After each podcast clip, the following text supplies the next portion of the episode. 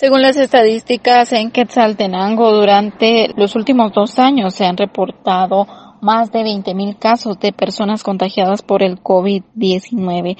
Esto solo es en el municipio de Quetzaltenango y por lo tanto asegura el jefe del Centro de Atención Permanente que eh, se ha venido trabajando y que actualmente se han disminuido tanto los casos de contagios como la mortalidad a consecuencia de la vacuna contra el COVID-19 que se aplica. Hasta el momento se llevan eh, más de 7 millones de personas vacunadas con primeras dosis, pero eh, para eh, vacunadas con segunda dosis solo son 5 millones.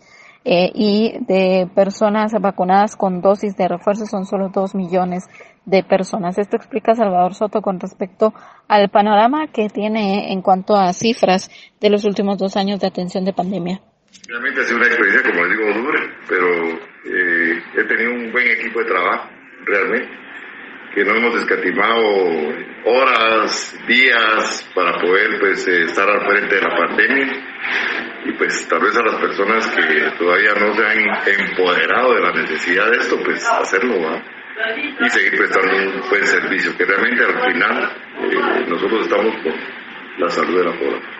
¿Cuántos casos ha registrado la cabecera en desde...? Estamos eh, como 23 mil, más o menos casos, eh, lo que hemos tenido durante todo este tiempo. Y fallecidos creo que vamos a unos 588 eh, personas fallecidas. Los fallecidos también han disminuido.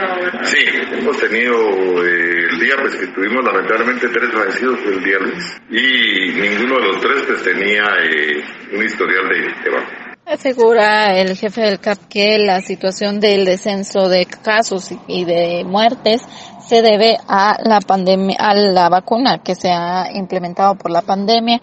Hasta el momento en Guatemala a nivel nacional se hace referencia que se eh, han dado seguimiento a los diferentes casos para atenderlos y eh, también se siguen implementando los puestos jornadas de vacunación contra el COVID-19.